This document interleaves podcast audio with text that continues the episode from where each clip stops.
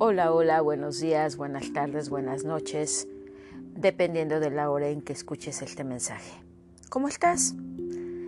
Sé que más que bien, excelentemente bien.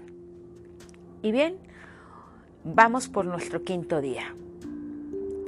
Cuéntame cómo te has sentido, qué has experimentado, qué has descubierto. Recuerda que estoy a un mensaje de ti y cualquier situación que sientas en algún momento se te atore, estamos para resolverla. ¿Vale? Hoy nos corresponde enfocarnos en nuestro cuerpo emocional.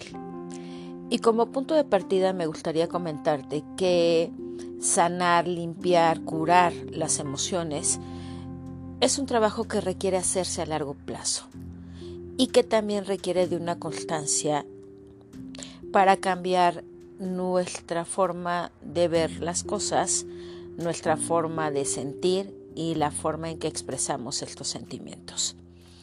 Lo que trabajaremos aquí serán ciertas actividades y ejercicios que nos harán introspectar, tomar conciencia de, de, dónde sentimos lo que sentimos, por qué sentimos lo que sentimos y para qué lo sentimos desde dónde me duele lo que me duele y por qué a veces me atoro en el pasado desde mis emociones y mi futuro resulta incierto también a partir de las emociones.